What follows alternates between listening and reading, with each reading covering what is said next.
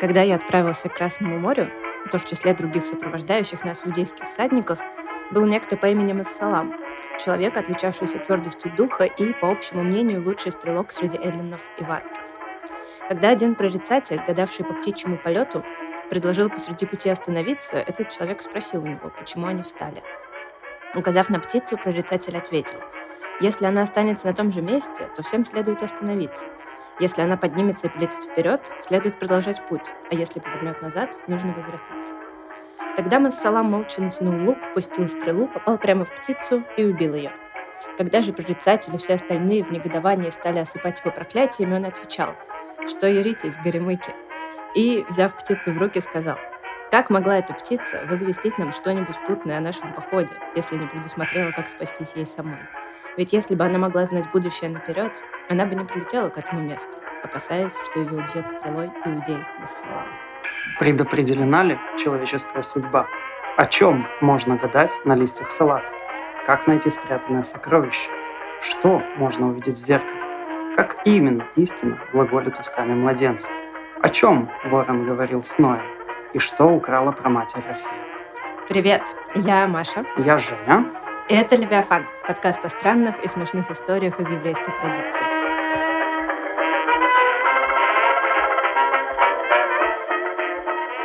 Сегодняшний эпизод посвящен гадательным практикам.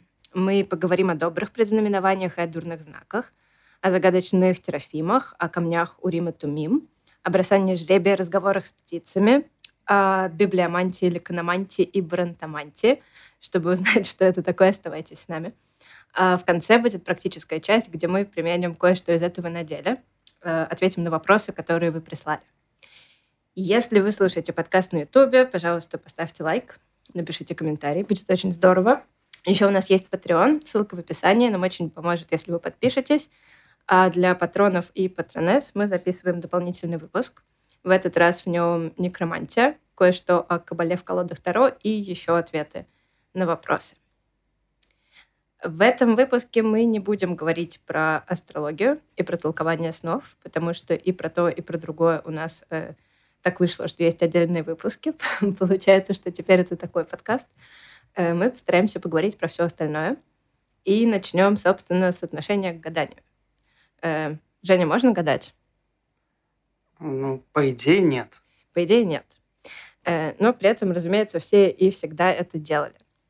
В целом у древних народов, э, у всех цивилизаций Месопотамии, э, в Шумере, в Вавилоне, в Египте, позже в Древнем Риме, э, гадание было неотделимо от управления государством.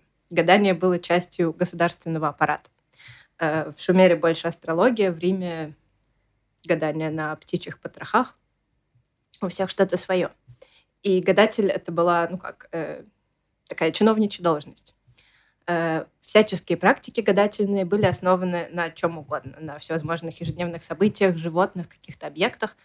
Э, что касается евреев, как будто бы, да, как будто бы считается, что нельзя. В разных частях Торы и Талмуда нам говорят, что нельзя. Но потом начинаются всякие отступления, и выясняется, что что-то нельзя, а что-то можно, а что-то, если посмотреть внимательно, было ежедневной практикой со времен древнего мира до наших дней. Да, я думаю, здесь э, больше вопрос, как э, ты гадаешь и что ты используешь. То есть вроде угу. как нельзя, но именем Бога можно. Мне кажется, вообще весь э, Талмуд это про то, что если что-то нельзя, но очень хочется, мы посидим, подумаем и выберем выберем. день, когда да. можно. Да, бросим жребий. Чтобы узнать. Эм, есть еще интересный момент в том, в чем заключается разница между гаданием и пророчеством. Потому что э, исторически в исследованиях религии антропология это часто считалось разными вещами. Есть пророчество, есть гадание. Э, но постепенно сейчас многие исследователи приходят к позиции, что разница не такая уж и большая. Эм, если мы говорим конкретно о еврейской традиции, то, э, во-первых, пророчество отличается боговдохновенностью, потому что погадать может кто угодно. Гадание — это некий, некий ответ на житейский вопрос. Ты обращаешься к каким-то высшим силам, в согласии с твоей традицией, с твоими э, верованиями и получаешь ответ. Да или нет, как правило. Подключаешься к ноосфере. Угу. Эм, вот. А пророчество — это когда на тебя не сходит дух, и ты это не выбираешь, это выбирает тебя. Э, и ты при этом еще обычно испытываешь невероятный ужас, потому что, несмотря на то, что ты это не выбираешь, а это выбирает тебя, и ты не получаешь, как бы, ты не можешь обращаться с запросами. Эм, во-первых, был один человек, один, скажем так, пророк, хотя мы его, мне кажется, обычно не называем пророком Моисея. Мы называем его пророком, и мы называем его самым великим да. из пророков именно поэтому. Он настолько велик, что он общался, как он обращался к Богу, и Бог ему отвечал. То есть они были, ну, богохульством будет сказать, что они были на каких-то дружеских отношениях, богова и Наем, но это было максимально близко, максимально близко к этому. Да, настолько близко, э, и настолько это отличалось от всех остальных пророчеств, что Рамбам, когда он в 13 веке, 13 12 веке, 12, да, э, когда он в 12 веке формулирует 13 принципов веры, один из 13 принципов веры, насколько я помню, как раз заключается в том, что я верю полной верой в то, что пророчество Моисей отличается от всех других пророчеств.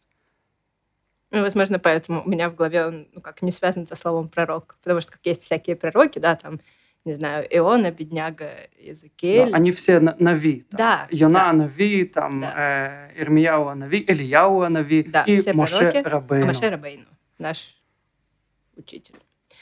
Э, вот, но есть э, в средние века появляются мистические практики. Э, у Абулафии, например, можно о них почитать, когда эм, верующие люди специально себя вводят в некое состояние медитации или экстаза, что, ну, в принципе, близкие, хотя и разные по модулю вещи, чтобы войти в это состояние, где можно услышать голос Бога, получить какой-то ответ на свой вопрос.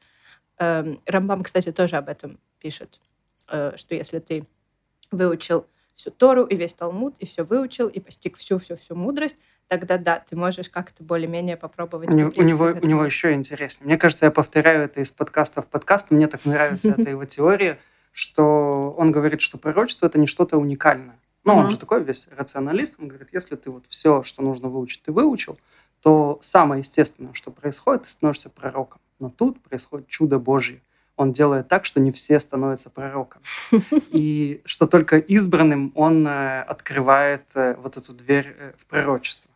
И получается, что постоянно совершающееся чудо, что люди, изучающие Тору, изучившие все, что нужно, они все еще не пророки. То есть Бог, Он продолжает делать это чудо. Еще я хочу добавить на тему пророчества в еврейских священных текстах, что еще один очень важный компонент в пророчестве еврейском – это моральная составляющая. Mm-hmm. Потому что если мы говорим о других пророках и о гадательных практиках, то главное, что интересует человека, который обращается к высшим Когда я замуж силам, выйду. Да, например, или какого роста будет муж, э, то здесь э, Бог приходит сам к пророку, и он говорит, э, неважно на самом деле даже он говорит, что будет, или не говорит, что будет, он говорит, где вы не правы. Mm-hmm. И Бог, он говорит, что если будет что-то, оно будет не потому, что оно будет, э, не потому, что есть злой рок, и оно вот так произойдет. А потому что вы ведете себя отвратительно. Да. Угу. Поэтому, да, э, обычно все, кто называются лжепророками в еврейской традиции, это те пророки, которые говорят, ну, все будет хорошо, все будет отлично. Если кто-то говорит, что все будет отлично, очевидно, он э, лжепророк. Еврейская традиция очень алармистская, и, наверное, это причина, по которой евреи выжили на э, протяжении такого да. долгого срока без ну, своего государства пессимисты. Мне очень нравится, я услышал это в кафе у себя на районе, как один парень сказал, что жизнь полна сюрпризов. Паматам и ухзав, паматам и тахзев. То э, один раз ты разочаровываешься, а другой раз ты разочарован. Жизнь очень разнообразна. Эм, да. Так вот, возвращаясь к практикам, которые описывает Абулафи и упоминает в каком-то смысле Рамбам, э, там еще есть один момент. Если ты получаешь пророчество от Бога, ты если ты не можешь, конечно, ты испытываешь невероятный ужас. Все пророки э, в любой книге пророчеств библейской об этом написано, э, и все вот эти мистики, когда они описывают свою практику, они описывают невыразимый, непередаваемый ужас, который их охватывает, когда они получают это откровение. Потому что э, Бог, как, скажем так, как, как личность, слишком да. огромен, чтобы даже минимальный контакт с ним мог не ввести тебя в какую-то Более знаю, того, диссоциацию, паническую атаку, да? Перебиваю тебя. На здоровье. Я хочу сказать, что даже когда мы произносим э, в молитве атрибуты Бога, мы говорим «Аэль Агадоль Агиболь» раз, два, три, «Аэль Агадоль Агибор Веханора». То есть мы, да, это ужасный. один из его атрибутов. Да. И поэтому мы э, Ерея Шамаем, да, боимся Бога. От этого слова, кстати, ермолка. Это тот, кто боится э, Ты владыки. носишь ермолку Да, на голове? Да, потому что ты боишься э, царя небесного, Вау. который над тобой, да. С ума сойти. Эм, так, ну, значит, это одна, одно мнение. Но, как известно, что где два еврея, там три мнения. Есть еще второе. Второе из Талмуда заключается в том, что э, с момента, как был разрушен храм, э, у пророков забрали пророчество, пророческий дар. И пророческий дар с тех пор принадлежит только дуракам и детям. Про детей мы еще поговорим. Э, вот, в целом, да, есть действительно определенные запреты на гадание, но не на все гадания. Допустим, книга Левит, э, там есть такой запрет, значит, нельзя гадать с помощью крота, с помощью птиц и с помощью звезд. Это нельзя. Узкий список. Э, но при этом с помощью других вещей можно. Э, Там, значит, приводятся такие примеры, что Рав гадал с помощью паромов, Шмуэль гадал с помощью книг, а Раби Йоханан гадал с помощью детей. Значит, про книги, про книги про детей расскажет Женя, а гадание с помощью парома довольно простое. Ты загадываешь какой-то вопрос и смотришь, паром приехал, отчалил или причалил, приехал или уехал. Редкий паром доплывет до середины. Э, Вот. Ну и, понятно, весь вопрос в, скажем так, состоятельность гаданий и обоснованность гадательных практик, он э, упирается в вопрос о детерминизме или индетерминизме, о предопределенности или непредопределенности. И тут, как и везде, тоже есть два мнения, которые противоречат друг другу и сосуществуют вместе. Эм, Значит, в целом считается, что э, Господь предопределяет все, весь жизненный путь человека наперед. Э, но вместе с тем человеку принадлежит свобода воли в том ключе, что он может всегда выбирать между добром и злом. Это, кстати, мне кажется, ну, в христианской традиции очень близкая концепция свободы воли. Э, И, и, и э, немножко изменяют это...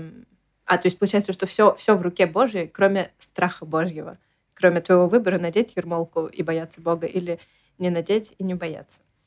Э, Значит, хасиды немножко чуть-чуть трансформируют эту концепцию. Значит, у них тоже судьба, она одновременно и предопределена, и изменяема.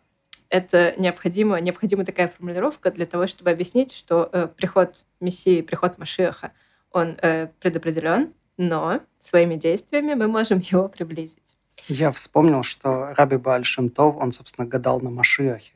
Это как? Он э, в письме своему ГИС, я все время забываю, как это переводится, это родственная связь, но неважно, он э, описывает, это, в принципе, единственный текст, который до нас дошел, который написан э, рукой Бальшем Това, скорее всего.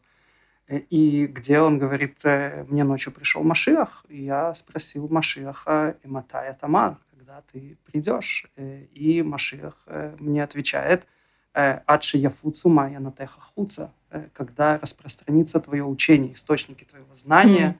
передадутся всем остальным. И тут начинается Приятно. большой enterprise, который мы сегодня знаем как Хасидут.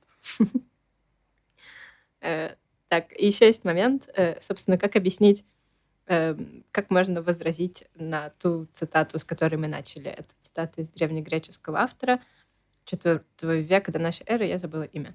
Э, Ну, в общем, как, как, почему, как связаны движения птиц в небе или каких-то еще вещей, там, масло в флажке с водой, с событиями в нашей жизни.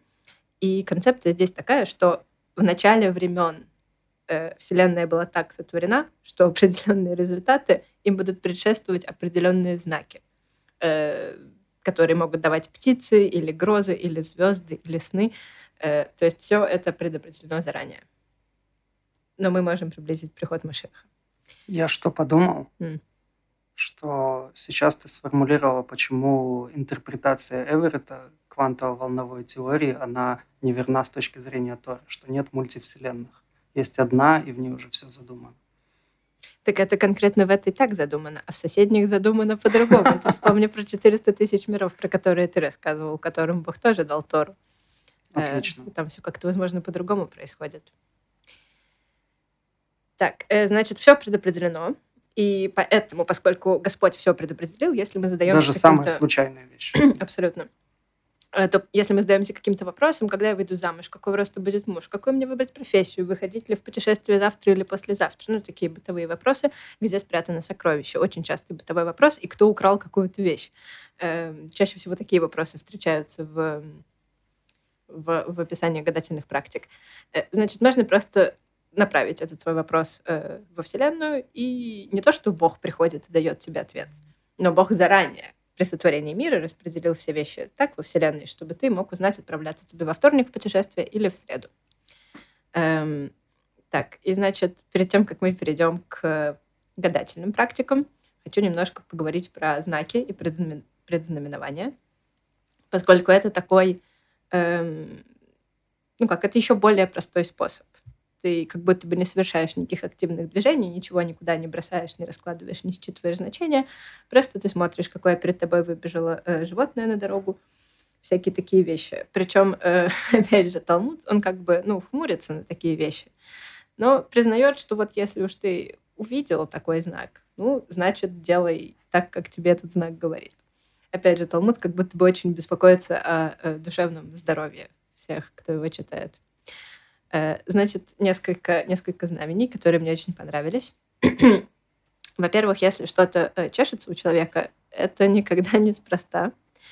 Э, значит, если чешется под мышками, это значит, что скоро, скоро этому человеку будут подбирать пару, невесту или жениха. Эм, если чешутся у него бедра, его жена будет нечиста.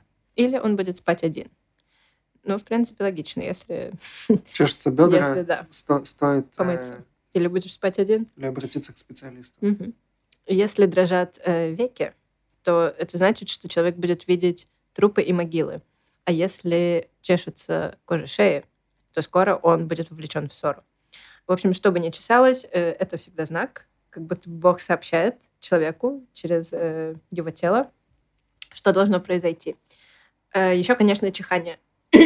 Чихание практически во всех традициях рассматривалось как что-то, э, ну, как некое знамение, как некий знак, и обычно недобрый. Э, потому что, опять же, в большинстве традиций, э, если ты чихаешь, значит, где-то рядом демоны и духи, да, и они что-то затеяли, скорее всего, нехорошее. И поэтому почти всегда кто-то чихает, и он получает от окружающих некое благословение. Да, в английском буквально bless you. Э, будь благословлен. В иврите обычно говорят на здоровье, но э, было по-разному. Иногда, ну, тоже есть, как, есть какие-то, ты помнишь иврит, как есть что-то, кроме лабриют? лабриют. Больше ничего не Больше говорят? ничего. Или говорят на правду, как говорил Санек из моего двора. То есть, если что-то кто-то что-то произносит, и другой чихнул, значит, это точно ну, да. Гадалки не ходи но мы пойдем. Э, я просто, я читала английский текст, и там еще были варианты, ну, такие буквально «Благослови тебя Господь», на что нужно было ответить цитаты из э, книги «Бытия». Значит, «Спасение от тебя ожидаю я, Боже». Э, вот. И, в общем, есть такая легенда, что до времен Иакова люди умирали без какого-либо предупреждения. Они просто чихали и сразу умирали. Настолько было опасно чихание. Это был знак просто вот, что смерть через секунду к тебе придет. Эм, вот, и, под, и как бы благословление отменяло это. А, интересно. Я подумал про предзнаменование, что что-то чешется. Оно проникло в русскую культуру, мне кажется, очень плотно. То есть я знаю предзнаменование, что если чешется левая рука, это к деньгам. Если чешется правая, это значит, ты будешь с кем-то здороваться. Если чешется нос, значит, ты будешь Выпьешь. обильно употреблять алкоголь. Да. Про руки, мне кажется, одна чешется к получению денег, другая чешется отдавать деньги. Но я не думаю, что это проникло. Я уверена, что э, в а, каждой культуре они возникали. Да. Ну, да. Ну, должно же быть какое-то значение того, что у тебя чешется рука. Э, ну и, конечно, было еще э, очень распространенное в средневековой Европе гадание, и поскольку там жили евреи, среди них это тоже было очень распространено, что первый человек или первое животное или первый предмет, что-то, что ты вот первое встречаешь утром, это определит твой день. Э, или, возможно, какие-то более серьезные вещи. Значит, э, в Талмуде тоже об этом говорится. Нет, не в Талмуде. Значит, если встретишь некрасивого человека или какое-то ну, какое животное, домашний или нет, или птицу, э, значит, или услышишь злое слово или проклятие, это, ну, плохой знак. Понятно, логично, да? При этом у немцев в некоторых немецких землях, где как раз жили евреи, считалось, что э, если ты с утра увидишь еврея, то это очень несчастливый знак. А если еврей выглядывает через окно, и ты это увидишь, то просто вся неделя пойдет коту под хвост. Если тебе дорогу переходит еврей с пустым ведром... Тебе конец. Э, вот. Ну, что касается гаданий, э, то любая гадательная система, что ей нужно? Ей нужно просто как-то генерировать случайности. Любая гадательная система — это способ генерирования случайности, чтобы от э, предмета наших верований получить ответ на волнующий нас вопрос. Вот. И мы теперь поговорим о разных гаданиях и начнем с самых, э, ну, можно сказать, в каком-то смысле, как, с чего мы начали, да, что у всех древних народов э, гадательные практики часто были частью государственной системы, у евреев в каком-то смысле это тоже было. Тоже очень, да. И первая практика, о которой мы сегодня поговорим, это практика, которая называется аталат горалот, что значит э, бросание жребия. Здесь очень хочется поговорить отдельно о корне слова горалот, что это от слова э, гораль – судьба. То есть э, аталат горалот – это ты предсказываешь э, судьбу, которая предначертана, как Маша сказала, э, изначально. Э, что интересно, что в сегодняшнем иврите с этим же корнем у нас есть слово «аграла», что это розыгрыш, лотерея хм. и так далее. То есть «махирли миштакен», э, которая цена для новосела, например, определяется, кто тот счастливый новосел, который дешево сможет купить квартиру с помощью бросания жребия, по сути, только в электронном виде.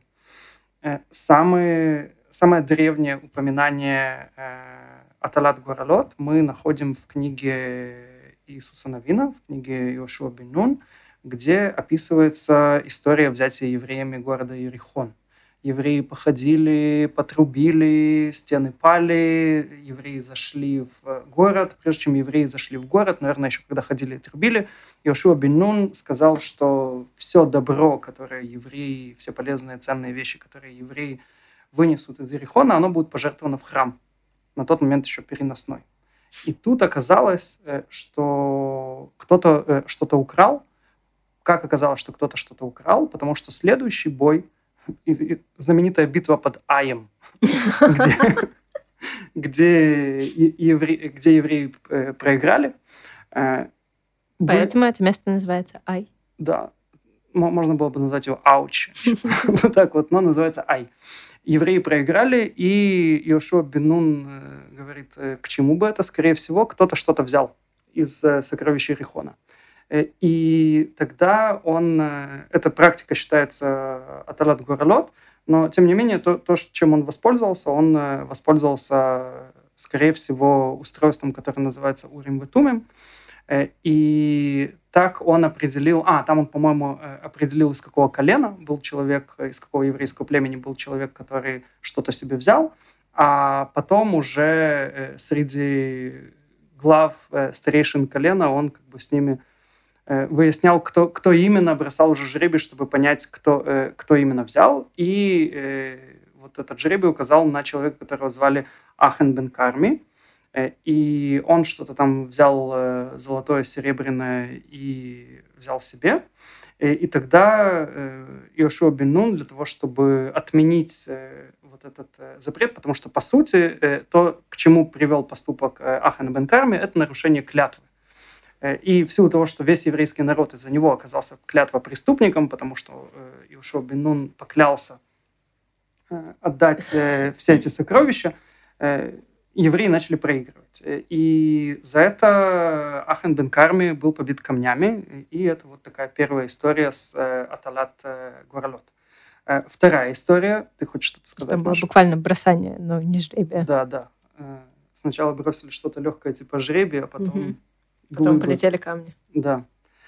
Вторая история – это уже история из книги пророка Шмуэля, Э, где описывается, как э, царь Шауль э, воюет с филистимлянами, и когда они находятся в каком-то боевом походе, стоит, значит, лагерь царя Шауля, всегда с астрономическими цифрами солдат, как для Ветхого Завета. Не то, что как для Ветхого Завета, как для боевых действий, даже для 18 века, там астрономические числа, десятки тысяч воинов, значит, собрались mm-hmm. повоевать. Э, и в стан филистимский пробирается сын Шауля, которого зовут Йонатан. Э, и Йонатан, он берет с собой э, ну, такой спецназ, э, который умеет стрелять из лука. И все время, кстати, что интересно, есть еврейские всякие герои из Ветхого Завета, с которыми упоминается какой-то вид оружия. Например, с Йонатаном все время упоминается лук. И он произносит что-то, что кто, если, если Бог с нами, кто против нас, значит, пойдемте, сейчас я из лука всех здесь положу. И он пошел и положил. Но в это время Шауль, когда в суматохе не заметил, что сын пропал, э, и они как-то готовились, э, и он тоже э, хотел как-то заручиться дополнительной поддержкой Бога, он сказал, что мы объявляем пост, и никто сегодня не будет есть ничего. А если мы сегодня не будем есть ничего и не будем пить, Бог точно отдаст филистимлян в наши руки. Бог отдал, но в момент, когда Шауль это произносил, Йонатан, его сын, он уже уже воевал с э, филистимлянами, одерживал победу. И поэтому, когда они шли обратно, ну, когда ты воюешь, и когда ты перебил из э, лука, как Леголас, войско филистимлян, тебе хочется кушать. Угу. И он э, идет и видит, э, видит улей э, с дикими пчелами, с диким медом, берет древко копья, вставляет вставляет в этот улей и слизывает мед, э, наелся, подкрепился, все хорошо. Э, ну, а вечером э, все, я забыл, что дальше произошло. Дальше произошло... Что с постом этим произошло, было уже объявлено. Да, и Шауль узнает, ему кто-то говорит, что был нарушен пост, Бог теперь не с нами, и Шауль произносит, кто нарушил пост, того мы вот еще до заката солнца убьем. А в этот момент уже Йонатан вернулся, и он говорит, ну, я, я нарушил, э, ел. Э, и он говорит, ну, я, конечно, тебя очень люблю, э, царь ли, да, жалко мне, но мне придется тебя убить. И тогда весь народ заступается за Йонатана. Он говорит, смотри, если Бог отдал в его руки филистимлян, неужели... И мед. Да, и мед неужели э, Йонатана мы должны будем убить? И они решают не убивать Йонатана. Ну, слава не, богу. Не побивать его камнями. Э, следующий, э, следующая история про Горолот – это что с помощью...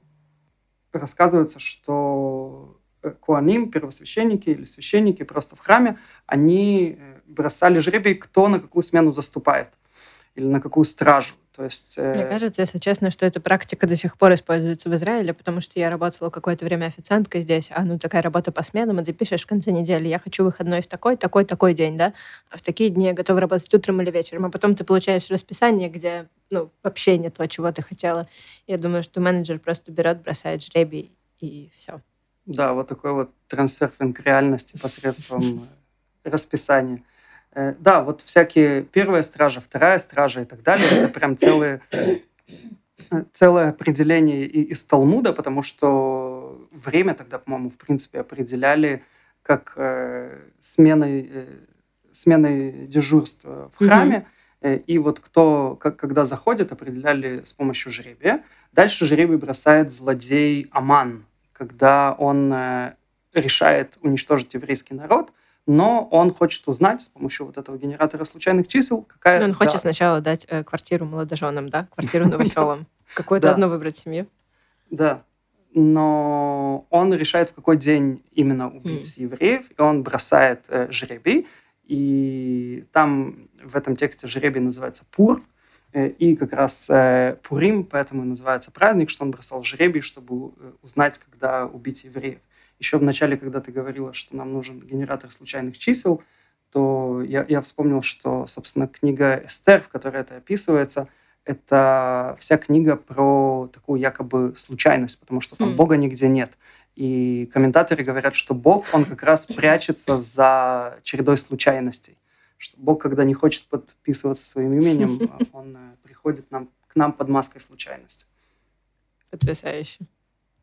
Э, Еще жребий использовали очень много Есеи. Есея — это община довольно закрытая, которая ушла, откололась от э, еврейского народа и жила э, довольно обособленно в районе Мертвого моря.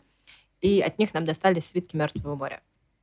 Довольно подробный рассказ о том, подробные рассказы о разных сторонах их жизни, о том, как у них все происходило. Э, и у них были ну как, у них были очень строгие правила проживания там, у них была такая... Эм, э, Ритуал? Нет, я хотела сказать, что в целом их система верований, то есть они оставались в русле иудаизма, но там уже был какой-то какой шаг в сторону гностицизма. То есть да, там было... уже борьба с да, э, сыновьями борьба тьмы. добра и зла, да. некая, скажем, ну, э, да, в рамках иудаизма, но они себя считали э, сыновьями Бога, света, да. да, э, и вели очень чистую жизнь. Вот. Но при этом, э, как следует из некоторых документов, которые остались от них, значит, все, большинство административных решений, все, что как-то вовлекало, касалось закона, имущества, каких-то судебных тяжб, чтобы э, достичь одновременно и правды, и, ну, скажем так, смирения, да, humility, и справедливости, и какой-то моральной правоты, э, они тянули жребий. Все э, решения принимались, практически все решения с помощью жребия, включая решение о том, кто может стать частью их общины, а кто э, не может. Так, значит, это из сеи. Значит, что такое трофимы? Э, Вопрос замечательный, потому что не знает никто. Э, Есть история в Библии, в Торе, когда Иаков и его жена Рахель, и его другая жена Лия, они сбегают от... Ну, как сбегают? Они уходят от э, Лавана, отца Рахеля и Лии. Они забирают с собой как свою часть хозяйства, скажем так. Но еще Рахель похищает отцовских трофимов, что вызывает потом позже семейную ссору. Что такое трофимы, сказать очень сложно, и почему она решает их с собой забрать. Есть несколько версий. Э, Значит, есть версия, что трофимы — это некие гадательные устройства. Они предназначены для гадания, и поэтому Рахель их похищает, чтобы отец не мог понять, в какую сторону дальше идти, куда двигаться, чтобы они ему не рассказали. Эм, Есть теория, что это что трофимы — это буквально идолы, некие языческие идолы, поэтому Рахель забирает их, чтобы таким последним последним словом переубедить отца э, быть язычником и поклоняться им. Эм, есть еще несколько теорий. Эм, значит, есть, ну это уже какие-то современные теории о том, что э, так, во-первых, Ибн Эзра считает, что эта не пыталась переубедить отца, а наоборот, это она сама еще им поклонялась. Такая, мои трофимы буду поклоняться им сама. Э, Какие-то современные исследователи считают, что Рахель забирает их по личным причинам, скорее экономическим, чем религиозным, поскольку это некие, э, ну, скажем так, семейные боги, да, как э, были у, у римлян э, гении, Лары, какие-то боги семейного Мгм. очага. Она их забирает, чтобы подтвердить свое право на наследство. Э, есть еще одна версия из одного из э, комментариев к Торе о том, что трофимы э, изначально были сделаны из головы человека, живого человека, э, перворожденного, ну как, эм, первого сына, э, и, значит, которого убивали, эту голову эм, мумифицировали, и потом ей под язык клали золотую табличку, на которой были выгравированы магические слова, скорее всего, имя Бога. Э, И после этого ее останавливали на стену, и она говорила с людьми, отвечала им на вопросы. Такая есть теория, в Перкей Раби Лезер тоже об этом написано, в таком ключе. Значит, какие еще есть варианты? Э, В какой-то момент... В общем, есть предположение, что на самом деле трофимы были э, астрологическими табличками, по которым можно было вычислить какие-то события, но в это сложно поверить. Эм, У нас есть... Мы можем строить предположения о размере трофимов, но они, опять же, очень разные, потому что есть история, Женя, напомни, а с кем это было, где трофим спрятан в кровать? Мне кажется, что мы снова Кто говорили кладет? об этом. э, э, Кто-то кладет трофима в кровать, э, чтобы ну, как, Мо- может быть, изобразить, это- как будто кто-то лежит. Мо- Может быть, это Яков, когда пытался обмануть Исава, когда он М. убегает, и чтобы Исав думал, что Яков Мне на кажется, месте. возможно. Но это ты мне об этом говорил час назад. Но мы об этом говорили, я вспомнил, что мы об этом говорили в контексте как раз Рахель, Но тогда получается нелогично, что она вместо себя оставляет... э, Нет, это не она, не она, это кто-то другой. Э, ну хорошо, мы, мы не можем вспомнить, но где-то была история, что кто-то оставляет вместо себя Трофима под одеяло, ну как в кровати, э, потому что э, у Трофима форма человека. Ну или, возможно, какого-то столба с человеческим лицом. Э, с другой стороны, Рахель, которая похищает Трофимов, и она их прячет по основной версии, эм, у себя под юбками или на верблюде, на котором она сидит. То есть Трофим не может под, быть под верблюжим седлом. Под седлом. Это одна версия под седлом. Есть другая версия, э, более ужасная, придуманная сексуально подавленными людьми, которая заключается в том, что она ну, буквально на них сидит и так их прячет. Э, но это не очень распространенная версия. Значит, э, в какой-то момент Лаван, разъяренный, его, он очень расстроен тем, что у него забрали его Трофимов. Он э, догоняет все-таки Иакова, как-то находит его без э, помощи гадательных практик. И э, Иаков, который стоит в это время со всеми своими людьми на стоянке, э, значит, он говорит, я у тебя ничего не забирал. Лаван говорит, не может такого быть. И разъяренный устраивает обыск, просто ищет вообще везде-везде, во всех местах. Они ссорятся. Э, Иаков очень оскорблен. Он напоминает, с какой преданностью и как вообще он, сколько, 14 лет, получается, к этому моменту работал на Лавана эм, и делал для него все, и ничего не забрал. Я говорит, у тебя вообще не забрал... Ты вообще можешь... Возможно ли такое представить, чтобы чей-то э, зять, получается? Угу. Да, чтобы чей-то зять который вот пожил со своим э, свекром и ушел, и ничего не забрал. Ни побрякушечки, ни сувенирчика, ни даже ножа. Ничего я у тебя не забрал. А ты, значит, так со мной разговариваешь, я у тебя ни иголочки, ни гвоздя, ничего не забрал. Я хочу еще э, добавить. Сейчас, секундочку. Угу. И Иаков говорит, э, вот, значит, у кого найдутся, у кого лежат мои боги, он их называет мои боги, тот жить не будет. То есть он проклинает. Это буквально вот как проклятие, о котором, Женя, ты сейчас рассказывал. Э, в целом в еврейской традиции, если кто-то даже случайно, даже не желая, возможно, на самом деле проклясть кого-то вслух проклинает, как правило, это проклятие срабатывает. И э, поэтому Рахель умирает, рожая Бениамина. Да, тем более говорят э, наши мудрецы, что если такой э, цадик, как Яков, э, произносит э, проклятие, то оно угу. точно кого-то настигнет. Да. И она не умирает сразу на месте, просто потому что э, Бог хотел, чтобы она, значит, родила Иакову его младшего сына. Э, такой грустный конец у этой истории. И следующий, э, следующее устройство или следующий способ, как евреи гадают и узнают будущее, задают вопросы и получают ответы, это устройство, которое называется Урим Ветумим, или его можно произносить как э, Урим Ветумим, если мы так по-понебратски их э, называем. Э, что собой представляло устройство, которое называется Урим Ветумим? Дело в том, что в одежде первосвященника был, ну, в принципе, нам дано полностью весь лук священника описан в Торе, как должны выглядеть его штаны, что он должен э, надевать себе на грудь и так далее. И там есть э, штука, которая называется эфод. И сегодня, по-моему, словом эфод мы как раз бронежилет называем на, а, на иврите да? в современном. Да. И там есть такая штука в этом Но эфод это как фартук? Это безрукавка, как еще мы по-другому называем, жилет. Mm-hmm. Вот у нас на, на русском тоже бронежилет. Ну да. да. Вот. И поэтому он, да, эфод в него вкладывается то, что называется э, хошин. Хошин — это такой лист э, пергамента, на котором э, написано четырехбуквенное имя Бога. А поверх этого четырехбуквенного имя Бога, э, имени Бога, тетраграмматона, э, есть э, драгоценные камни, то есть это такой э, набор из драгоценных камней, 3 на 4, 3 по количеству Э, по, по количеству праотцов, 4 по количеству праматерей, 12, потому что, значит, 12 колен Израилевых, и на них написаны, на этих камнях, имена колен, имена еврейских племен.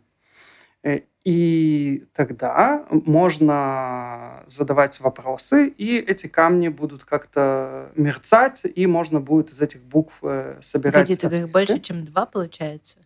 Что больше, чем два? Я почему-то думала, что у Рим и Тумим — это два камня, из которых один называется Урим, а другой Тумим. А, там, в принципе, слово Урим и Тумим, хорошо, что ты спросила, как оно, почему оно так называется. Потому что э, Потому что мы не знаем. Все во множественном как, числе. Трофим тоже точно, во множественном да. числе. Э, у, урим э, это от слова ор, э, свет, а тумим от слова не от слова нечистота. Я я сейчас вспоминаю, что в предыдущем подкасте я сказал, что mm-hmm. это от слова «таме», нечистый, вычеркните. Я готовился к этому подкасту, узнал, что там буква Э, что там вообще буква тав и мем от слова а, там чистота. как чи чистый как раз. э, как да да вот чистый не, невинный вот э, наивный и так далее что-то вот Ого. та, та самая чистота. Есть кстати в иврите имя Том которым часто оно ну, и для мальчиков и для девочек. Девочек часто называют Том это не английское Том это вот именно такое Том которое чистота и невинность да и по-моему то, Том это, это еще и как окончание чего-то там Азман Акшева Факет, говорят mm. солдаты, которые выполнили какое-то задание своего офицера. Ну, вряд ли так называют детей. Хотя... Э, но э, есть, э, есть имена, есть буквы, но оказывается, комментаторы обратили внимание, что не все буквы еврейского алфавита использованы в, в этих именах колен. Поэтому на первом камне были дополнительно начертаны имена Авраама, Ицхака и Якова. А на двенадцатом камне были написаны э, слова Шифтей Ешурун, как Ешурун, Израиль, прямой перед Богом, э, это одно из имен Якова, что это все его дети и так далее. И тогда все вообще получается замечательно, все буквы у нас есть для того, чтобы они мерцали, загорались, и можно, э, и, и можно как в машине Тьюринга что-то там из этих букв складывать. Э, еще Бог сказал, что эти камни должны быть э, идеально целостными, а когда ты что-то на них скоблишь, как, например, буквы э, имен, имен колен, то они, их целостность нарушается, они откалываются. И здесь, конечно же, нам на помощь приходит червячок Шамир. Шамир да. Мой любимый. И о, с помощью его вырезаются эти буквы. Затем, как именно происходил процесс гадания или сложно назвать гаданием. Мы сегодня все говорим про гадание. Да, процесс вопрошения. Чтобы получить э, ответы, задающий вопросы приходил к первосвященнику. Первосвященник поворачивал его лицом э, к ковчегу завета. Ну, я думаю, что они не в святая святых храма стояли, а просто угу, в ту сторону, да. Э, там сложно сейчас сказать, что это был э, Запад, скорее всего, э, если у нас западная стена, ближе всего Кодыш и Кодышим было к западной стене, поэтому mm-hmm. стена плача, она такая же, как остальные стены, но она особо священная, потому что она западная, потому что она была ближе всего к тому месту, где находился Ковчег Совета, где пребывала э, шхина, божественное присутствие. А я не прав. Не первосвященник разворачивал его. То, о чем мы говорили, что первосвященник поворачивался и стоял, mm-hmm за спиной первосвященника, э, как на одном сайте было написано, э, молящимся тоном задает вопрос, э, и на первосвященника снисходило божественное откровение, и глядя на буквы, которые светились, он мог правильно расставить их, расставить их и проникнуть, собственно, в то, что ума постигнуть то, что Бог ему через mm-hmm. мерцающие вот эти вот буковки, значочки говорит. Это э, что касается... Интересно, погоди, а это любой человек мог прийти? Или это приходили и цари вопрошали? Э, смотри, я думаю, что в силу того, что мы говорим о еврейской традиции, только тот, у кого мама еврейка, мог прийти и задать да, но если ты, если ты бродяжка, у тебя мама еврейка, можно было так прийти? Есть в этом э, какая-то... Я, я не думаю, что людям не давали задавать вопросы по социоэкономическому принципу, но есть история, что Давид, когда он э, становится преследуем э, царем Шаулем, э, он, когда убегает, уходит куда-то в горы, он берет первосвященника, если я... Можете потом меня проверить, по-моему, его звали Его Яда, и он как будто бы вот этот вот одежда, эфот первосвященника, он в котомку какую-то берет, и Давид, так как Бог уже за Давида, то э, Давид может узнавать, э, может узнавать, собственно, волю Бога с помощью, с помощью священника через mm. Урим Ветумим. А еще Урим Ветумим нет, это не, не то. Я, я вспоминаю какие-то как разные раз, мне кажется, же после этой истории, где он похищает Эфод, была история с Ахитофелем. История с Ахитофелем – это спустя лет 50, когда Давид а. уже стар, и когда против него поднимается восстание. То есть ну, Давид, оно, он оно, у нас еще молод, как будто ему припоминают вот это. Да. Э, интересно, что... Мы просто выкинули из э, плана подкаста рассказ про Ахитофеля, но можно вкратце сказать, что он был э, гадателем, одним из самых известных в ну, такая довольно яркая фигура. Он был, получается, другом Давида, и он был невероятно э, мудрым человеком. Давид к нему обращался за вопросами. Но при этом э, Ахитофель, он отец Батшевы. Дедушка. А, дедушка. Да, он дедушка Батшевы. Дедушка Батшевы.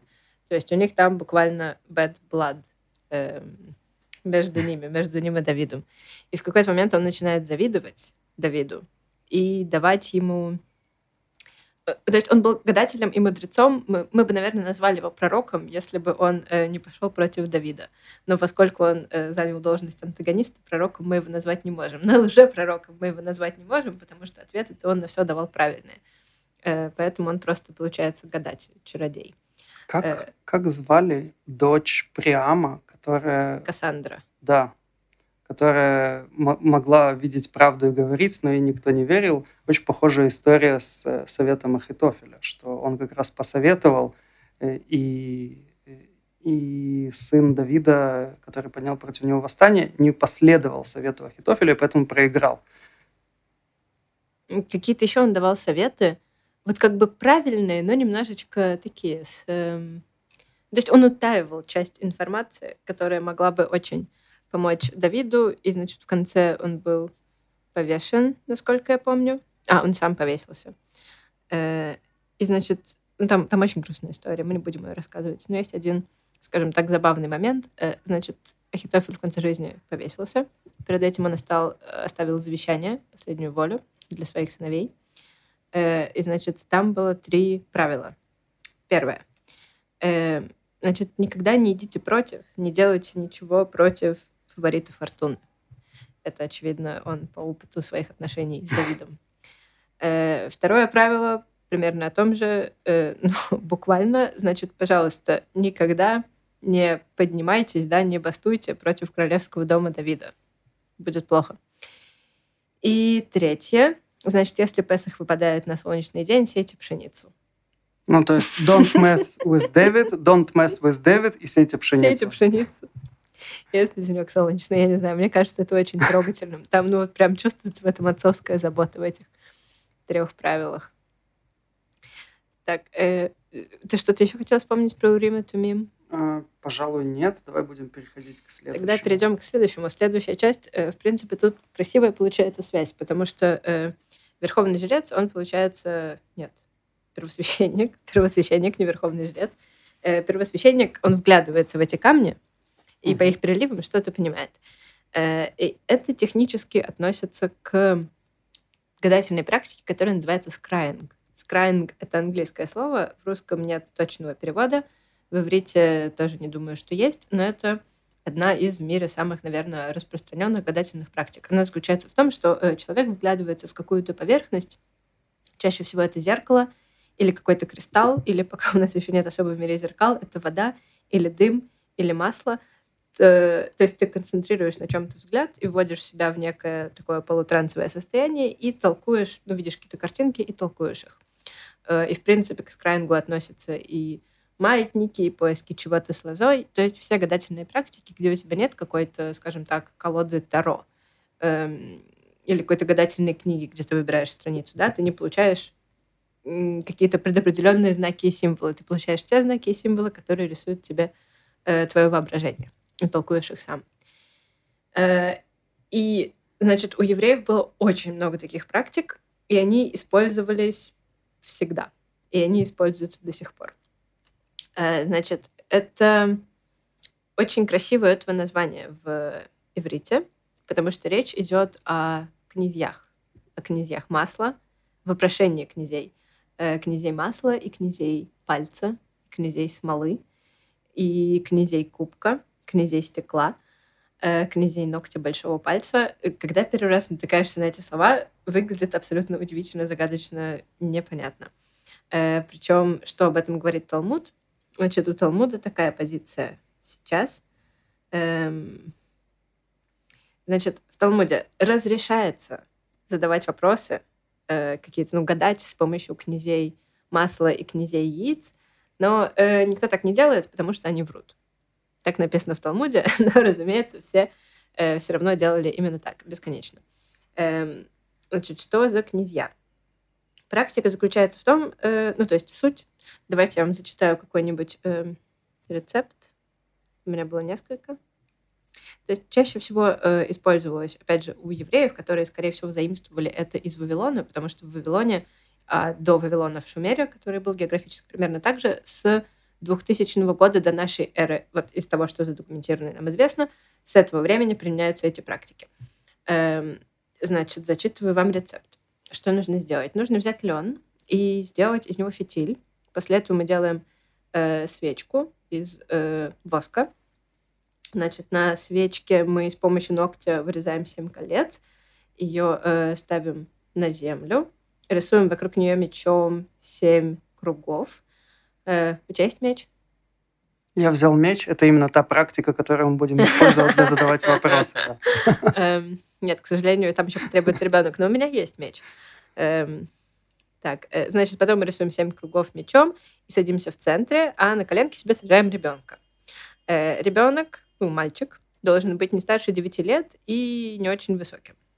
Все это следует проводить или в воскресенье, или в понедельник, или в четверг вечером. Тут не написано почему, но я думаю, это, возможно, связано с историей про Аград, Аград Батмахлад, которая э, демоница еврейская. И, значит, в какой-то момент, э, мне кажется, это... Э, мне кажется, она встречается с пророком Ильяху, и Ильяху с пророком. Да, да. с Ильяху, и Ильяху не устраивает, что она каждую ночь, в общем, устраивает бесчинство, там убивает детей, пьет кровь, э, мешает путникам, и он говорит, все, ты здесь больше не ходишь. Он говорит, пожалуйста, оставь мне хотя бы две ночи. И он в конце оставляет ей э, ночь на среду и ночь на субботу. Поэтому считается, что в ночь на среду и ночь на субботу нельзя выходить ночью, э, потому что там ходит эта жуткая демоница Аград Батмалькат. Почему именно эти дни? Потому что, скорее всего, это были самые безлюдные ночи недели. То есть накануне субботы все готовятся к святому дню. Эм, в ночь на среду она самая безлюдная, потому что базары обычно устраивали по понедельникам и по четвергам. То есть крестьяне с товаром отправлялись куда-то э, в путешествие в ночь на понедельник и на четверг. А если задерживались, то возвращались э, в ночь на вторник и пятницу. Но это мое предположение. Возможно, по какой-то другой причине нужно именно воскресенье, понедельник или четверг, э, значит, проводить этот ритуал. Что мы дальше делаем? Э, Ребенок держит свечку в руке, и ты шепчешь в его правое ухо разные божественные имена. Я вам не буду их сейчас зачитывать. Если вы очень хотите этим заняться, вы можете сами найти эти священные имена. Эм, вот, значит, девять раз. То есть ребенок, да, вводится в некий транс. Ему какие-то непонятные имена очень много раз повторяют. Потом, значит, мы призываем некого, очевидно, принца с помощью этих имен, и он должен появиться в воске этой свечи э, и ответить на вопросы, которые мы его задаем. После этого нужно спросить ребенка, что ты, ты видишь? Что ты видишь? И если он говорит, я вижу женщину, и если она одета в черное, то нужно э, велеть мальчику, чтобы он велел ей, по желанию ее господина, переодеться в белое и начать прыгать и танцевать. Нет никаких рекомендаций о том, что делать, если он увидит что-то, кроме женщины, одетой в черное. Э, значит, вот. Ну, потом Потом, потом... Э, в общем, потом можно задавать вопросы, и ты получаешь ответы. Э, вопросы чаще всего о том, кто что-то украл или где найти сокровища. И тут еще пишут, значит, пожалуйста, не, ну как, не беспокойся, не переживай, если у тебя не получилось два или три раза, и эта женщина не пришла, возможно, она спит. Я, я э. еще подумал, что вот эти все практики, особенно с э, взгляда, вглядыванием угу. в зеркальную поверхность, это то, что вот в моем детстве, когда Вы, мне погоди, было... Погоди, мы можно потом... мы вернемся к этому чуть-чуть через э, Легко. пять минут? Да. Э, поддержи эту мысль. В общем, очень много таких разных гаданий, вглядывания в разные поверхности. Чаще всего это связано с маслом. Мы смотрим в масло на воде, потому что масло — это ну, довольно священная субстанция. Маслом э, совершалось помазание королей и священников, царей и священников. Э, в других священных ритуалах тоже оно использовалось. Что касается этих загадочных князей, то в средневековое, в средние века их уже понимали как э, чертей, каких-то э, демонов, и это как будто бы единственная практика, скажем так, сношения с чертями, которая дозволяется иудеям, потому что это была супер разрешенная практика, все, о чем говорится. Эм, иногда некоторые предполагали, что это, возможно, ангелы. Э, ну и понятно, там, значит, э, сейчас я найду. Значит, философы разные предполагали, кто этот Раби Лазар, что это, конечно, не физически ребенок видит этих князей, эм, что, возможно, это галлюцинации, что демоны и ангелы, ну, они обладают этой силой вызывать у нас галлюцинации, некие иллюзии. Э, Еще была теория, что это ангелы как будто бы вот к тебе проникают в сознание и формируют твои мысли таким образом, чтобы создать какую-то правдивую картинку. Э, вот. А эти князья, значит, ангелы, демоны, в, если смотреть вавилонские таблички, где описывается ну, абсолютно та же практика в своем изначальном варианте, эм, это Э и Мардук. Это ну, буквально вавилонские боги, к которым э, обращаются Шамаш иногда. Э, князья, властители. Вот. Иногда эта практика называется лекономансией. Лекономансия — слово красивое, но фактически это просто гадание по кастрюлям и горшкам. Когда ты в кастрюлю или горшок наливаешь воду, масло и делаешь какие-то выводы. Э, скорее всего, как один из предметов, э, примеров гадания в Библии, в Торе, который у нас есть, это чаша Иосифа. Мы знаем, что Иосиф каким-то образом гадал по чаше, мы не знаем как. Э, скорее всего, есть много предположений, что это именно вот какая-то такая техника. То есть или что он в чашу что-то наливал, так гадал, или существуют, кроме князей масла и князей яйца и князей прочих вещей, есть еще князья кубка. Э, и э, там такой ритуал, ты кубок намазываешь маслом, и вот в эту поверхность э, вглядываешься, или там ребенок вглядывается, и э, ты задаешь ему вопросы. Значит, про Иосифа есть забавная история.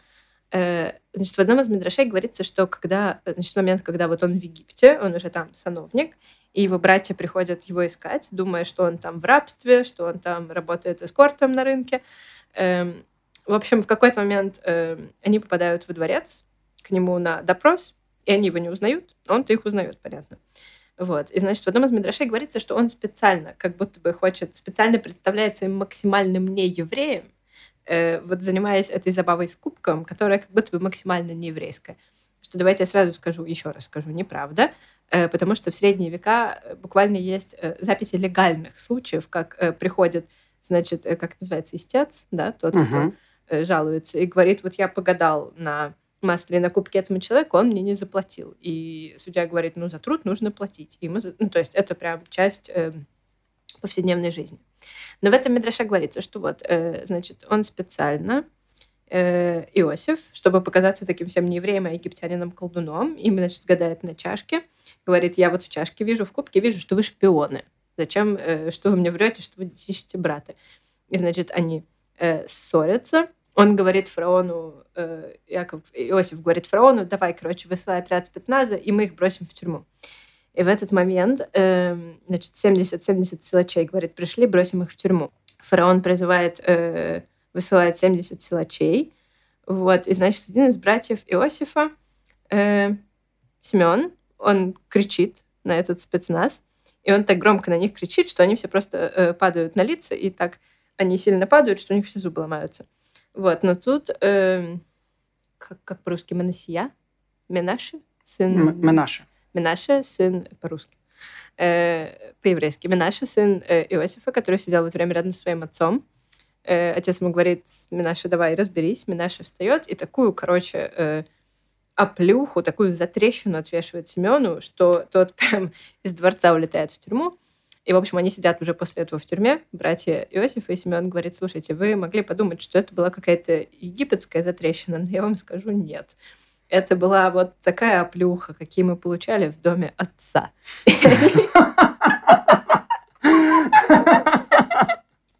И после того, как они узнали, это написано, в общем, их всех накрыл огромный страх. А потом, э, значит, когда Иосиф умер в какой-то момент, он э, очень хотел перед этим, чтобы его кости нашли покой в Святой Земле. Но умер он в Египте. И, значит, когда э, египтяне, э, египтяне, когда евреи готовились бежать из Египта, значит, там три дня и три ночи все собирали всякие сокровища. А что в это время делал Моше Рабейну, Моисей? Он ходил по всему Египту, искал гроб Иосифа, чтобы его взять с собой. Ну, который тоже. был затоплен там. Да, да, и значит, какая-то женщина в конце концов ему говорит, э, что вот здесь его египетские чародеи утопили в реке Нил. Э, и он там запечатан со всех сторон. Э, что делает Моше? Моше находит кубок Иосифа, и разрезает его на четыре части. И на одной он вырезает льва, на другой э, орла, на третий быка, на четвертый человека. Да, это этот тетраморф, который, ну, до, до Евангелий у нас существует эта символика. Э, вот. И потом, ну, как в сказке, он сначала первый бросает в реку со львом и говорит, Иосиф, Иосиф, настал час, эм, час спасения Израиля, давай, Дай попробую угадать, он всплыл, когда бык, нет? Э, нет, он всплыл на последнем, мне кажется. Сейчас я посмотрю. Так, Рел, ничего не произошло. Да, с человеческой фигурой. Он всплыл, наконец. А, не и, бык, человек. Э, да, и Моисей, значит, его схватил и очень радостно э, отправился с ним в пустыню. И, в общем, 40 лет они носили с собой гроб э, Иосифа. Э, да. Как хочу награду, добавить, да. хочу добавить про кубок. Угу. Мне я, я слушал тебя внимательно, и мне показалось, что это не, не вытекает э, из этого. И, и, в общем, я просто хочу сказать, что предмет, который Йосеф подбрасывает братьям, э, это кубок, угу. в котором они, э, в краже которого он их обвиняет. Что тут вся эта история, она крутится вокруг кубка. И он пытается взять да, заложники Беньямина там, далее.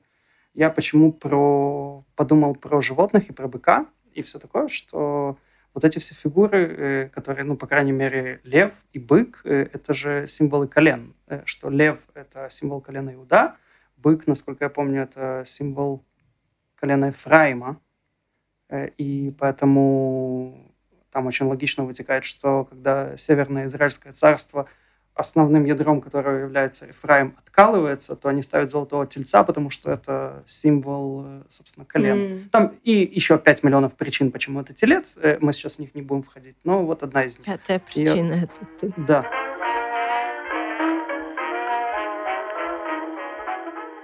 Эти четыре животные, они, э, ну как, мы, мы их знаем, они как общей, скажем так, западной традиции они известны больше как символы четырех евангелистов, э, как христианское что-то. Но э, изначально они появляются в книге пророка Иезекииля, э, у которого потом уже это подрезал э, Иоанн в Откровении Иоанна. И, ну да, вот это четыре таких, как, не знаю, священных животных, апокалиптических или нет, просто небесных, они там держат трон Господень, в книге Зор это тоже есть. Эм, Хьота Кодыш, святые животные, из которых одно — это человек. Эм, а уже потом Борис Гребенщиков будет петь об этом. Угу. Это не его, кстати. Это... Да, я, я поэтому говорю, что не он будет об этом писать, он будет да. петь. Потому что а, автор не он, насколько я тоже помню. Да, я забыла. Э, У меня тоже нет шансов вспомнить. Это. Вот, э, ну то есть понятно, если это делает Моисей в Мидраше, э, очевидно, ему уже известно, о чем потом, что потом увидит пророк Иезекиил. Ну, так, так работает все в этой традиции. Ну что, марокканцы? Марокканцы, Билу и так далее. Э, так вот, есть э, такой, э, мне кажется, мы без преувеличения можем сказать, что мы с Машей фанаты да. профессора Юрама Билу, угу. который занимается чем-то на стыке психологии и культурологии. И антропологии. Антропологии, да. Он исследует, по большому счету, разные еврейские э, ритуалы с э, точки зрения э, современных психоаналитических и вообще психических теорий. И в том числе он интересовался таким ритуалом, как гадание на масле, то, о котором Маша только что говорила. На иврите это называется, Маша говорила, князья, князья. Я возьму на себя смелость перевести это на иврит, это сарим. Сар, э, сегодня это министр mm-hmm. в современном иврите, а здесь это называется э, Шейла бе Сарей Шемен. То есть мы, э, мы обращаемся к князьям масла. Такая практика была распространена вплоть до 20 века среди марокканских евреев. Это называлось, не только на иврите это называлось Сарей Шемен, на арабском это называлось Истинзаль я, подозр... Э, я подозреваю, э, если среди наших слушателей есть э, те, кто знает арабский, поправьте меня, но истинзаль, мне здесь видится еврейский корень назаль, что это жидкость, но переводится это, кстати, с арабского как спуск, поэтому не факт. Подожди, но это же еще связано со словом мазаль, мазалот, которые изначально Мазаль, назывались Мазель, созвездия. Да, прикольно. С которой, как от, от созвездий к нам угу. проистекает некая, ну, судьба да, влияет на нас. И инфлюенса, флю, Да. когда у тебя из носа течет, это ну, изначально от слова influence. Это влияние звезд таково, что ты простужаешься. Да, мы же говорили об этом. Мгм. Так вот, эти практики, они, как мы уже неоднократно говорили, э, еще со времен э, Иошуа бен Нуна использовались прежде всего на тот случай, если ложечки пропали, осадочек остался, э, и, точнее, пропали и не, нас- и не нашлись э, ложечки, осадочек, неважно. В общем, найти вора. Э, Как э, это делалось? Э, Брался ребенок, тоже возрастом до 9 лет.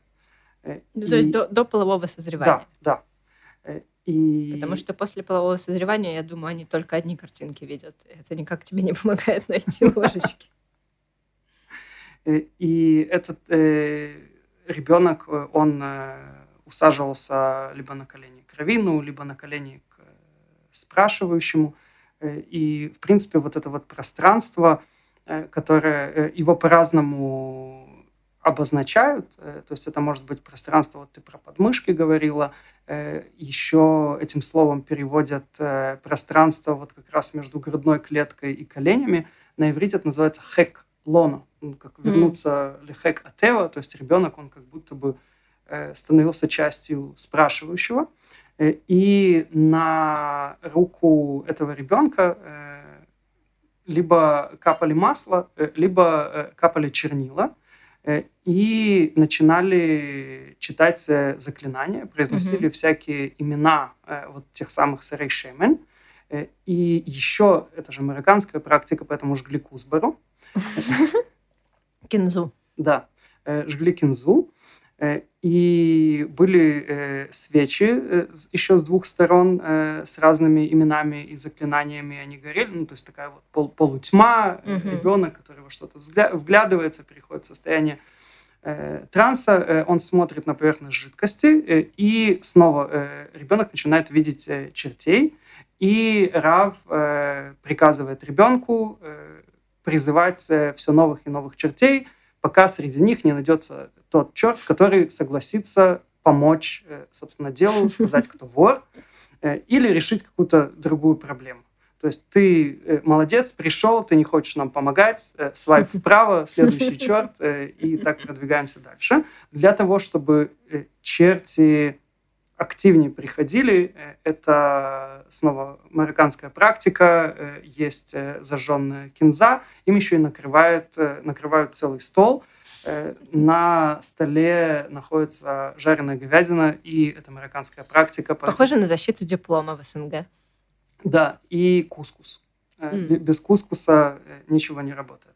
Э, Такой процесс э, называется, говорит нам Юрам Билу, гипнотическая индукция, когда ты сам на э, себя наводишь вот этот транс, э, и в результате которого, если ты девятилетний ребенок или ребенок э, до 9 лет, ты, собственно, находишься в этом трансе и помогаешь э, найти вора. Э, Что интересно, э, то есть все вот эти практики, вглядываться можно во что угодно, пока не появляются зеркала. Это любая какая-то такая поверхность, эм, зеркальная в каком-то смысле. Часто вода или масло, чернила, иногда ноготь. Обычно это ноготь большого пальца, правой, если не ошибаюсь, руки, поэтому у вопрошателя, который таким образом работает, у него должен быть вот идеально отполированный э, ноготь правой руки. Э, иногда какая-то смола, иногда стрелы или мечи.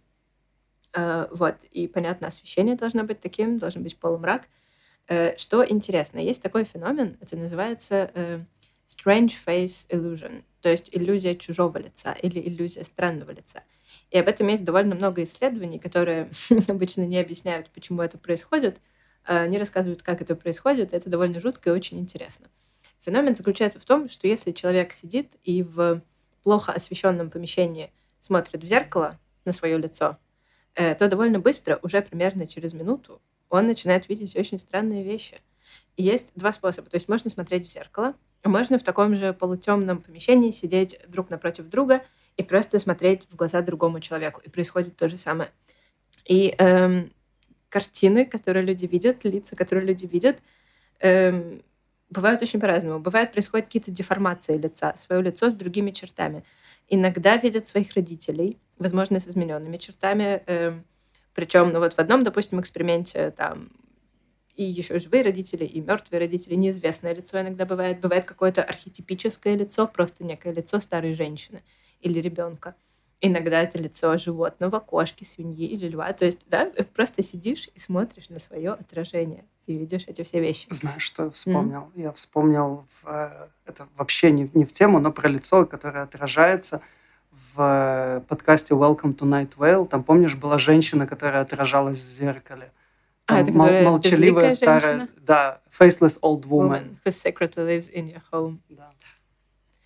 Uh, у меня, кстати, у меня на старом компьютере, там же, там еще была эта шутка в Найтвейле постоянно, что вот эта, э, значит, безликая женщина, которая тайно живет в твоем доме, ее, в общем, бесит, что ты, ну, типа, как ты можешь узнать о существовании, э, э, ты видишь какие-то запросы, которые ты не оставлял и ей в своем браузере. И ей очень не нравится, что ты там постоянно все меняешь. Поэтому у меня на старом компьютере, который у меня был тогда, когда я слушала подкаст Nightfall много, у меня там два аккаунта. Один мой, а второй называется Faceless Old Woman. Я подумала, ну пусть, пусть она wow. будет рада. Вот ей ее аккаунт. Эм, вот, и значит, в этих исследованиях ну, действительно не очень понятно, что происходит, потому что, эм, ну, как известно, что в человеческом мозгу есть, ну, как огромная, очень важная система нашего, скажем так, кода. Это система распознавания лиц. Мы заточены на то, чтобы распознавать лица, э, поэтому, поэтому, в частности, мы часто видим лица там, где их нет, в каких-то там деревьях, шкафах, домах, которые там нам кричат или улыбаются своими дверьми и окнами. Эм, но это не очень объясняет вот эти искажения, ничего не объясняет эти искажения. Э, то есть, возможно, она адаптируется. Возможно, значит, есть предположение, что эта иллюзия вызывается низкими колебаниями уровня стабильности краев затенения и контуров, которые влияют на воспринимание определения лица. То есть получается, что наша система распознавания лиц получает чрезмерную интерпретацию. Эм, вот. Но, конечно, люди ну как, э, интересные чувства испытывают, когда на это смотрят. То есть все вот в этом, э, допустим, исследовании было 50 участников, и они все испытали в той или иной форме некий диссоциативный эффект. Эм, вот, другое исследование было очень интересное. Там, э, я, наверное, думаю, что я оставлю ссылки, потому что там есть еще иллюстрация. В этом исследовании участвовали 20 художников, и 20 человек, ну, просто там попросили студентов, не знаю, людей с улицы, и художники, это был эксперимент, где они сидели один на один. Сначала вот так вот смотрели друг на друга, художник на не художника. Э, потом они заполнили все тесты, тесты на, скажем так, диссоциативное расстройство личности, чтобы, ну, как оценить уровень, до какого уровня они испытывали отстранение от себя, потому что там есть определенные э, шаги от, э, ну да, определенный уровень, скажем так, диссоциации. От менее психотического, да, более психотического. Я надеюсь, я правильно употребляю слово. А потом художников после этого попросили сесть и нарисовать скетчи. И в этом исследовании есть эти скетчи. И они очень жуткие, очень интересные. Я хочу еще сказать на тему распознавания лиц и на тему того, что мы mm-hmm. ищем э, лица. Я когда-то тоже об этом читал. И там, э, там, где я это читал, было написано, что это, в принципе, э, свойство человеческого интеллекта — искать везде паттерн. Угу. И просто лицо... И это как общее явление, а лицо — это самый распространенный частный случай, под что мы заточены, угу. какой именно паттерн находить. И мне кажется, что, в принципе, все, о чем мы сегодня говорим, все гадательные практики, угу. это как раз процесс э, нахождения вот во всем этом э, хаосе повседневности, э, тех самых паттернов, которые можно как-то трактовать и приводить э, хаос окружающей реальности в упорядоченную действительность. Да, отчаянная попытка. И то, о чем ты начинал говорить несколько минут назад, э, про пиковую даму ты хотел да, сказать, да. наверное, да? да? Что в детстве, я помню, нам, мне было 7-8 лет, э, и я был в детском лагере, э, и мы вот э, верили, что можно вызвать пиковую даму или там какого-то злого гнома или прикона, mm-hmm. смотря в зеркало, и поперек зеркала нужно было натянуть ниточку, и Э, мы были дети, табуированная лексика, лексика, все такое, поэтому если ниточку дергать, то гномик должен был начать материться. А, точно же матерный гномик. Да, да, матерный гномик. Э, и я думаю, что еще русское выражение, вот это «знал, как в воду глядел», да. оно, скорее всего, тоже приходит оттуда, тем более, что мы знаем распространенные вот эти все святочные гадательные практики, когда девушки смотрят в воду э, в э, бане в компании других девушек, э, чтобы увидеть суженого своего и так далее. это тоже отголоски вот этой общей человеческой традиции поиска паттернов вот именно таким способом. В индуцировании у себя легкой диссоциации. Да. Так, и последнее, что я бы хотела рассказать. Значит, есть много разных способов, чтобы найти спрятанное сокровище. Один, значит, для одного нужно найти белого голубя, мальчика, это обязательно, написать святое имя на золотой э, плашечке, которая была отполирована семь раз, и перевязать, привязать ее на шею этому голубю голубой лентой, потом отпустить голубя, и, э, значит, голубь там еще обойти место, и голубь полетит туда, где спрятано сокровище, потом нужно прийти это место э, семь раз обойти по кругу, бла-бла-бла-бла, и потом ты копаешь и находишь клад — в общем, интересно, ну, то есть э, такая бизнес-модель, да, где ты должен сделать некое вложение, эту золотую плашечку, но не знаю, насколько высока вероятность того, что ты что-то найдешь. Э, второй рецепт нравится мне гораздо лучше. Он мой самый любимый просто из всех рецептов, которые я успела прочитать. Значит, такая инструкция. Э, если что-то скрыто, спрятано в комнате или в доме, и вы не знаете где, выройте яму в центре – Э, вырыйте в центре яму высотой в человеческий рост. В центре чего? В центре дома. Если а. ты в комнате что-то потерял, очки не можешь найти, берешь и роешь в полу яму высотой в человеческий рост, а шириной написано как захочешь, как тебе понравится, as you please. Э, значит, нужно высушить стены ямы так хорошо, как ты только сможешь это сделать, и зажечь в ней огонь. После чего ты кладешь в этот огонь навоз или что-то вроде того, прикрываешь э, неким, ну, скажем, тазиком, и, ну, хорошо прикрываешь, чтобы дым оттуда не выходил. После этого ты увидишь, как дым выходит где-то в земле, в другом месте, и это укажет тебе место, где спрятано э, сокровище, где спрятана твоя потерянная вещь. С точки зрения физики, термодинамики и так далее, звучит неплохо. С точки зрения э, того, что все мы в основном снимаем квартиры, мне кажется, хозяин квартиры очень удивится. Снимаем квартиры, которые не находятся на первом этаже с земляным полом. Да. Сейчас мы сделаем перерыв а обо всех остальных вещах, о птицах, о книгах, о детях и листьях салата, а также о поиске сокровищ поговорим во второй части этого эпизода. Э, ответы на ваши вопросы тоже будут там. Вторая часть выйдет скоро, примерно через неделю. Это в каком-то смысле предопределено. Но, пожалуйста, ставьте лайки, оставляйте комментарии, подписывайтесь на Patreon, и, как знать, возможно, это э, приблизит ее выход. С вами были Женя и Маша. Спасибо. Пока. До встречи.